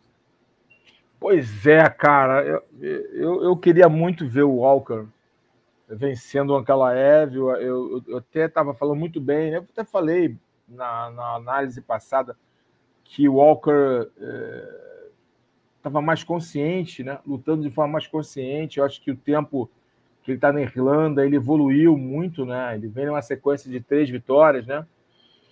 É, antes do encontro, né? Depois estou vendo esse no contest lá. Mas, cara, não sei, cara. É... Foi. Tiveram quanto tempo de luta? Foi dois minutos de luta que a gente teve? Até o ocorrido? Dois minutos de luta? É, foi dois minutos de lutas. Três minutos de lutas de luta, dois ou três minutos de luta, né? Transcorrido, é. dois ou três minutos de luta. Muito pouco tempo. Foi o primeiro foi, round. Foi 3 minutos e 13. Aí. É, a gente não viu muita coisa. Sabe, mas eu vi uma. Eu fiquei observando mais o Ankalaev, a postura dele, a movimentação dele, e eu senti ele, ele mais sólido, mais. Ele, tá, ele, ele, ele estudou o jogo do, do Walker, cara. Ah, como é que você viu isso? Cara, talvez a experiência. Ele, ele, ele, a, a forma dele, de ele caminhar, dele conduzir ali, aquele pouco tempo, me deram uma impressão que o Ankalaev está levando muito a sério essa luta, levando muito a sério o Walker, estudou muito ali os movimentos do Walker. Espero que o Walker também tenha percebido isso. Foi uma coisa, um detalhe. É, que às vezes passa desapercebido, cara. Não foi muito pouco tempo, mas como é que você viu a experiência, a forma de você entender ali a luta rapidamente. É... Então, se a galera tiver uma dúvida, dá uma olhada na luta de novo, esse pouco tempo da luta, vê a, a movimentação do, do Ankalaev. Isso mostra que ele tava, ele, ele, ele veio muito focado com um jogo muito bem definido ali para o Walker. O Walker é um cara imprevisível, cara. Eu acho, pelo menos, não sei vocês, eu acho um cara que tem habilidade pra caramba, cara. O Walker é muito habilidoso, cara. Só que às vezes ele é, não consegue transformar essa habilidade e aquele físico privilegiado que ele tem, né? Porque, cara, ele é gigante, tem velocidade, da forma adequada e correta, né? É, vem de três vitórias ali, mas eu vou ter que mudar um pouco meu, minha análise sobre esse confronto. É, eu vou ter que mudar minha análise para esse confronto. tenho a humildade aqui de mudar a minha análise. Eu havia colocado o Walker na minha primeira análise como favorito, mas eu vou ter que mudar a minha análise. Eu acho que o Ankalaev não vai dar o espaço necessário para o Walker dar o show dele e nocautear tomara que eu esteja errado. Eu, eu, eu, eu, queria ver muito. Tem uma luta que eu desejo ver, é o Poatan contra o Walker. Sabia? Não só por serem brasileiros, mas acho que vai ser uma luta muito legal de ver. Vai ser uma luta muito divertida de ver. É, e eu quero lutas boas, eu, eu queria ver. E eu não sei se Ankalaev contra o Poatan vai ser uma luta divertida de ver. Entendeu? É, mas, mas, eu sei que Ankalaev, que, que o Walker contra o. Ah, o Paulo ah, está falando aqui, ó, acompanho direto o Carlão, parabéns pelo trabalho sobre o Johnny Walker, é um ótimo lutador, porém brinca muito, precisa lutar mais é. profissional. Esse é um é. ponto que você também bate, né, Carlão? Eu bato muito nele. está falando aqui, lembrando, para quem não lembra de como terminou a última luta, né? Ele chegou é. para o árbitro e falou que estava no deserto, né, cara? Quer dizer, o árbitro não. A gente é. deu até o poderoso da semana lá para o árbitro na época, não interpretou direito, mas também. Foi é médico, foi médico, foi médico, foi médico, foi médico. Foi médico, exato. Pô, o, o Walker tem que aprender, né, cara? Ele já teve é. uma contusão por causa de brincadeira. Ele é. já teve vários problemas em decorrência de brincadeira dentro do octógono. No octógono, definitivamente, não é lugar para se brincar, né, Carlão? Tá na hora de é. aprender isso aí top 7. Exato. Então, são uma série de detalhes que eu fiquei um pouco mais com o pé atrás ainda sobre o Walker. Eu, eu, eu, como eu falei, cara, o Walker é muito bom lutador. Eu sei que uma galera bate, bate nele, mas se você olhar ele tecnicamente, tentar tirar esse negócio da brincadeira dele, ele é bom, cara. Ele, ele, ele é, o Zé. Alcides usou um termo que eu adorei é bom, aqui, desculpa cara. interromper, ele se perde no teatro. Alcides, muito bom, muito, muito bom. bom, Zé Alcides. Muito bom. É exatamente isso que ele faz, às vezes tem, algumas ele acerta. Ele até acerta uma brincadeira, ele faz nove brincadeiras seguidas, ele acerta uma, é engraçadíssimo. Mas ele erra umas então. seis, cara, na hora, no é, timing. Então. Né? Então. Até isso acho que ele tem que treinar. Se ele gosta tanto de brincar, treina para brincar na hora certa, cara. Porque o humor, a gente sabe, o Verdun é um exemplo de que o humor pode ajudar a vender o lutador. Mas o cara tem que ter esse time, né, Carlão? É. E eu não sei se o Ankalaev vai perdoar um erro. Tá? É... O Ankalaev é um cara que precisa. que, que não. que tá na mesma fase assim. Teve a luta horrível que ele fez contra o Jan Barrovic, aí depois o, o próprio assinou contas contra o, o, Walker. Então ele também precisa mostrar serviço se ele quiser uma disputa de cinturão, né? Então eu, eu acho que o favoritismo do Ankalaev aí nos odds da KTO são plausíveis. Eu acho que realmente o Ankalaev entra como favorito. Eu não sei se tão favorito ali como os odds mostram, mas ele entra como favorito. Eu acho que o Walker tem condições reais de vencê-lo, tá? Eu acho que o Walker tem, eu continuo achando que ele tem, mas eu acho que, que taticamente o Ankalaev vai neutralizar ele. Vai neutralizar e fazer uma luta, uma luta frustrante para o Walker. Cara, é o que me pareceu que ia acontecer naquela luta, sabe? Eu comecei a ter aquela sensação na forma dele caminhar, dele olhar, dele, dele reagir, mesmo sendo pouco tempo, eu reafirmo, mesmo sendo pouco tempo, eu comecei a ter a sensação naquele dia que o, o Ancalave vinha com um desenho muito tático, muito desenhado ali, para não errar, para aproveitar as brechas que o Walker desse para ele. E o Walker, apesar de ser mais talentoso do que o Ankalaev, e ele é mais talentoso do que o Ankalaev, como vocês falaram, às vezes ele desliga da luta e mergulha no teatro e acaba, quando ele volta, já se perdeu ali no enredo e acaba atravessando o samba. É isso, galera. Então tá aí os pitacos do Carlão. Agora é só você aproveitar mas meu, o QR mas... Code, aqui Fala... apontar sua câmera e fazer seu, sua fezinha lá na KTO usando o cupom LUTAKTO. Você terá o desconto de 20%, né, o bônus se for a sua primeira aposta. Valeu? Vamos só repassar aqui, ó. Jean Silva e Westin Wilson. Foi Jean Silva, né, Carlão? Foi Jean Silva que eu botei. Felipe eu, e o Joshua Van. Joshua Van, pela experiência, para pagar, já está mais tarimbado. Eu dei, um, eu dei ali o um favoritismo para o Joshua Van. Fui junto com os odds da, da KTO, que estão favorecendo ao Joshua. Nicolas Mota e Tom Nola, você foi junto com os odds também? Tom eu Nola, fui, né? é, foi o, o estreante, eu acho que é um cara que tem ali as perguntas certas para vencer o brasileiro. Bruno Ferreira e Phil House você, o Phil House, é, ele, ele eu... era favor... Você foi com o Phil House ou com o Bruno Não, Ferreira? Fui com o Bruno Ferreira. Com Bruno. Uma luta muito Ferreira. equilibrada, os odds dizem isso, uma luta muito equilibrada. Eu acho que o, o, o, Bruno tem que tomar cuidado com a distância do House, com os chutes dele, mas eu acho que se o Bruno usar o grappling, o judô, o jiu-jitsu, ele tem chances reais de vencer, então eu vou acreditar que o Bruno vai, vai conseguir um monte de recuperação, por isso eu coloquei meu, a minha câmera ali para o QR Code da, da KTO para o Bruno. E fechando, galera, Manel Cap Nicolau, Carlão foi de Cap, Magomed Ankalaev, Johnny Walker. Carlão explicou aqui, explicitou tudo, vocês voltem um pouquinho o vídeo e vejam por é, por ele foi no Ankalaev. Valeu? Então vai lá na KTO, ponta a câmera para o QR Code, faz sua fezinha lá. Valeu? E vamos falar agora no Momento Dragão. Momento Dragão dessa semana a gente é, faz aqui, fala de uma série de, de graduações importantíssimas né, para quem acompanha o jiu-jitsu, é, e principalmente da linhagem do Carlão Barreto, né, a linhagem Carson Grace.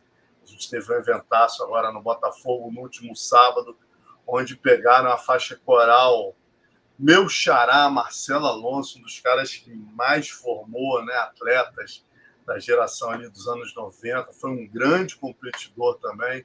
Marcelo Alonso, muito técnico, mas ele formou muitos, muitos. Ele, junto com, o Saporito, formou uma geração inteira ali, o Carson Grace. Valide Ismail, que, pô, vocês todos conhecem, e o Carcinho, o Carson Grace Jr., que pegou a faixa preta na mesma noite, no mesmo dia, Valide Ismail, né? Ambos pegaram, tá aí as imagens é. ó, do Rosadão, Pinducão aí botando a faixa, a dona Marli, esposa do Carson, juntos, né? Já... Se eu não me engano, se eu não me engano, fala. se eu não me engano, o Valide e o, o, o Juninho ganharam a faixa preta no mesmo dia. É, isso que o Valide falou no evento lá. Ah, é? ah, então é isso aí. É, isso, mesmo. E, e também pô, o Marcelo Alonso contou, né, cara, na, na, no discurso dele, o drama que ele passou, a Una tinha me falado, ele teve um problema sério lá de coluna, foi operar nos Estados Unidos, fizeram uma barbeiragem com ele, Nossa. agradeceu a esposa que deu banho nele, fez um discurso emocionado, todos agradecendo muito ao Carlos, o Juninho também agradecendo a todo mundo, e o discurso mais emocionado da noite aí que a gente traz aqui foi o do Valide. Joga aí pra gente, Léo.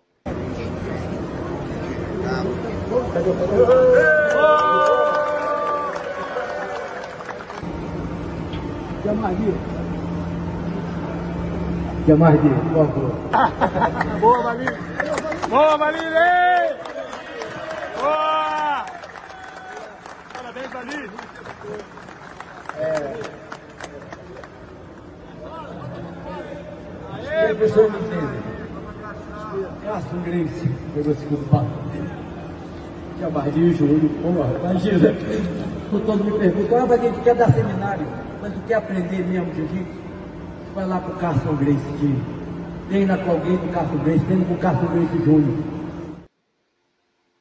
Ah, tá aí, validão. Galera, se vocês quiserem ver o vídeo completo, canal do Marinho botou, o pessoal do Jornal na Pressão também, eles foram lá cobrir, tem o vídeo completo do discurso do Valide, Marcelo Alonso e do Carcinho. Valeu? É que a gente aqui, por contingência do programa, tem como a gente botar o discurso, mas vamos lá ver que está muito, muito bacana o discurso dos, dos três. E lembrando Legal. também, galera, o Léo vai jogar umas fotos aqui, que antes, né, algumas semanas antes, outras grandes nomes da linhagem Carson Grace foram graduados, né? Daí, Carlão conhece melhor do que eu, Kaique Oliveira ganhou a faixa coral, o Zé Eduardo, né, o Marco Aurélio e o irmão do Murilo, né, o Marcelo Bustamante, em memória, em memória. Né, é. já.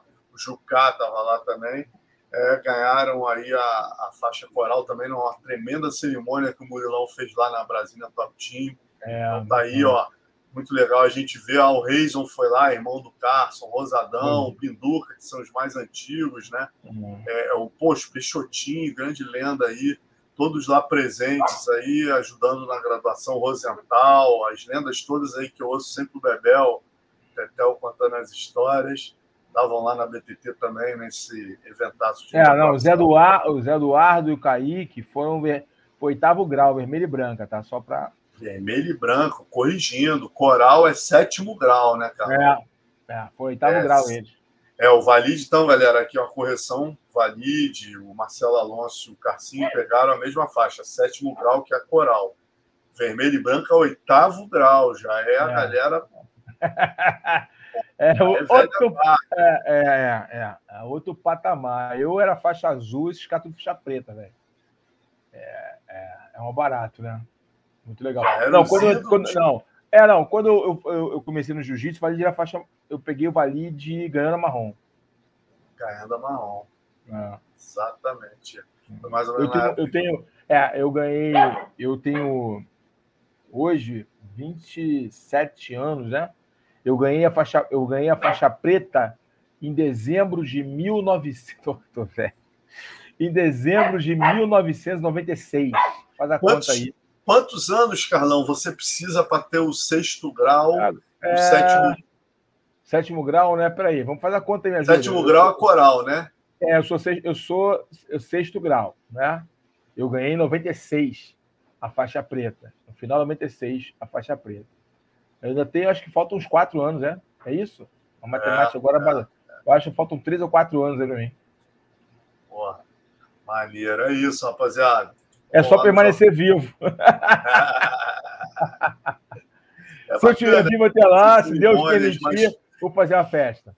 Essas cerimônias são bacanas, principalmente as lendas, por exemplo, Peixotinho, né, cara, que é um cara que a nova geração ouvia muito e não conheceu. Hoje em dia essas cerimônias são muito legais que é. a galera conhece essa galera. O Rosental, eu sempre ouvi o Bebel contando, porra, vou conhecer o Rosental agora, né? O Buchaú, Buchaú. Buchaú, que eu sempre ouvi as histórias. Então, muito maneiro essa coisa de graduar por causa disso, mas, por exemplo, a tua, você, Valide, né? Essa galera, óbvio, estou tirando a importância de maneira alguma da faixa, mas né, a galera já conhece por vocês terem serviços prestados no MMA, né? E por ainda estarem militando no esporte. É, é, diferente, conhece. né? São épocas, né? Mas essa galera aí, década de 80, do Carso, assim, foi uma galera de ouro, assim, que competia, ganhava, ganhava tudo ganhava tudo. A galera que não sabe a história da, da Foi a galera que formou os caras que te formaram, né, cara? É, a galera chegou antes do De La Riva, por exemplo. Isso, antes do De La Riva. É uma galera de altíssimo gabarito. E o que acontece? É que, engraçado que a, a, a Carson Grace, esses grandes nomes do Carson, não, vive, não vivem do jiu-jitsu, a maioria deles. Talvez por isso muita gente não conheça, né? Eles não viraram professores de jiu-jitsu, poucos viraram, né? Poucos, mas a maioria não virou professor de jiu-jitsu. A maioria seguiu, tem médico, tem juiz, tem, entendeu? Outras profissões, empresários. Nem todos eles, poucos, viraram professores de jiu-jitsu, montaram academia e, entendeu? construir, e continuaram com o legado. Então, talvez. Ah, o Léo está falando, sétimo grau é 31 anos, só corrigindo aqui. É, e, por, e por isso que talvez é, muita gente não conheça, não saiba, saiba quem é, mas quem é do meio da Carson ali, que transita ali naquele ambiente, sabe quem são, com certeza. Mas, obviamente, é isso. É, quando você se afasta no meio, você acaba que a nova geração não, não te conhece. Talvez se eu tivesse optado por outros caminhos quando parei de lutar, as pessoas não saberiam quem eu era, o que, eu, o que tinha feito, as lutas que eu, eu tinha feito, entendeu? É, é, é verdade, meu irmão. Bom, e galera, a gente é, faz parte, com... no caso, assim, o Murilo Bustamante, né, campeão do UFC, é, enfim, é, isso mesmo. Então, rapaziada, a gente sempre termina aqui com das antigas, né? Hoje a gente vai, vai lembrar aqui algumas imagens aqui que eu e o Carlão tivemos a, a, a privilégio aqui de, de estar Carlão lutando e eu cobrindo né, as primeiras edições do ADCC. Eu tive nas cinco não vou dizer nas cinco primeiras, que a primeira foi em 98, eu não fui, mas nas seis subsequentes eu fui, né? E aí, esses dias eu tava levantando, botando no Instagram, falei, vou levar para o nosso das antigas lá, algumas lembranças dos bastidores, né, Carlão? Que tão bom quanto as lutas nesses ADCCs eram os encontros nos bastidores, né? Verdade, Léo, verdade. Joga, que eu, pode deixar que eu vou jogando, Léo, aqui, ó. Deixa comigo. Aí, ó. Porra, momento que eu registrando ali o Sheik Tarnum ali, depois treininho com o Renzo. Aí você tem o Tarnum ali, Garson, Rico Rodrigues, Marquez, Amário. Né? Aí a gente tem ali, rapaz, os cafés da manhã. Lembra dos cafés da manhã, Carlão? Olha o que, é o café da manhã no ADCC, galera, lá em Abu Dhabi. Tetel, Soca, Castelo, Rico Rodrigues. Olha que conto aleatório. Tom Erickson. Tom Erickson, Rico Rodrigues, Leozinho Vieira, Jean-Jacques, Riga Machado Libório, Pé de Pano, o Marquinhos Escobar, Quer dizer, todo mundo. Ninguém. Mas um clima espetacular, né, Carlão? O nego lutava, o nego ali. A gente, né, vocês principalmente, a gente cresceu ali vendo ali o Tom Erickson, era o inimigo ali do outro lado tal, e de repente o ADCC ele trouxe a possibilidade, né? Todo mundo ali meio que, porra, virar colega de trabalho, né, cara? Esses passeios de barco com shake aqui, olha lá, Ryan, olha, Playmobil, Draculino, a Mauri, essa época o pessoal das academias, Renzão aqui, o pessoal das academias não se dava muito aqui no Rio, não se encontrava, barra era barra, Carso era Carso. Pô, no final desses eventos, olha lá, o Roller comendo na mesa com o Murilo, o Trave e o Murilo, que pô, tiveram um problema, quase uma vez brigaram tal, pô, numa irmandade ali na mesa, junto com o Fábio Gugel, né? Aí você tinha a possibilidade como essa aqui, pô, eu aqui, Vitor Belfont, Anne, Tatá, Léo Santos, Robinho, né? A galera na praia ali de Abu Dhabi, Libório. Então, pô, aí no, no, no, no caminho você pô, tinha uma bagunça, rapaziada. Eram 27 horas, então você tinha ali. Olha lá, o Carson dormindo com o Libório aqui. Chegar no aeroporto, né, Carlão? Sete horas deitado vocês ficavam esperando e chegavam um dia antes para lutar, não era isso, Carlão? Era isso mesmo. Caraca, sete horas, imagina, 27 horas, sete horas em Frankfurt. Mas aí o café da manhã era esse clima aí, ó. Vitor, Rollizinho. Tudo era aí, festa, né, cara? É, Porra, essa aqui, algo... uma clássica também, não sei se você lembra, cara. O Mark Kerr ia lutar com o Zé Mário, né, no ADCC de 2001. E aí o maior clima ali de brincadeira no, no café da manhã. Aí nego inventou um duelo entre os irmãos que estavam lá torcendo pelos protagonistas, né? Aí na esquerda você tem aí o Mike Pitker, nego criou, né? deve ser coisa do Tetel, esses. Porra, Mike Pitker versus João Zen Sperry. Aí, aí, eu fiz essa foto dos dois ali no maior clima, mas era um clima do cacete nos bastidores. Aí, ao mesmo tempo, você tinha, por exemplo, essa em 2005, olha, olha a torcida, quem é que estava? Bas Lutem, Dedé Pederneiras, porra, Marco Ruas, né? Aí você tinha, porra, encontros como esse, Murilo Bustamante, Márcio Cromado, Pequeno, né? Barra Grace misturada com Carso, e aí você tinha como esse em Nova York, cara. Olha esse, Carlão. Damian Maia, Valide, isso na porta do hotel. Verdun, Ataíde, Pé de Pano, pô, Marcelinho Garcia e Negabete, Felipe Verdun. Né, cara? Então era realmente essa aqui também é a história que você lembra bem, o Carlão estava lá, ó, o embaixador, primo do Fernando Henrique. Ia! as histórias. Celular. Esse dia foi engraçado. Porrada de chamar o Cássio para jantar. E quanto que aconteceu, Carlão? Ah, meu irmão, deixa quieto. melhor deixar quieto. Essas histórias de bastidor do Carson, deixa quieto, cara. É, melhor deixar quieto. melhor né? deixar quieto, deixa quieto. É verdade. Coitado, Coitado do... o baixador ficou com os cabelos em pé. O embaixador ficou com cabelos em pé, porque ele chamou o Cássio, só resumindo, galera, ele chamou o Cássio e o Cássio estendeu o convite a todas as equipes. Então foi isso, galera. Invasão na casa do embaixador. Mas é isso.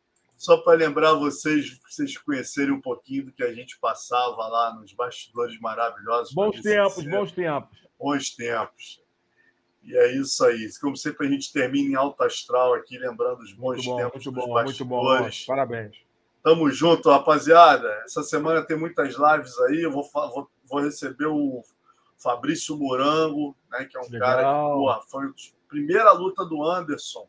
Ele ganha o primeiro torneio lutando com o Fabrício Morango, depois o Morango ah, é no UFC. Legal. Vai ter muita história. Vai estar com a gente aí no resenha na quinta, mas terça e quarta a gente tem outros convidados. Fiquem de olho. Valeu. E semana que vem, na segunda, a gente está aqui junto com o Carlão Barreto.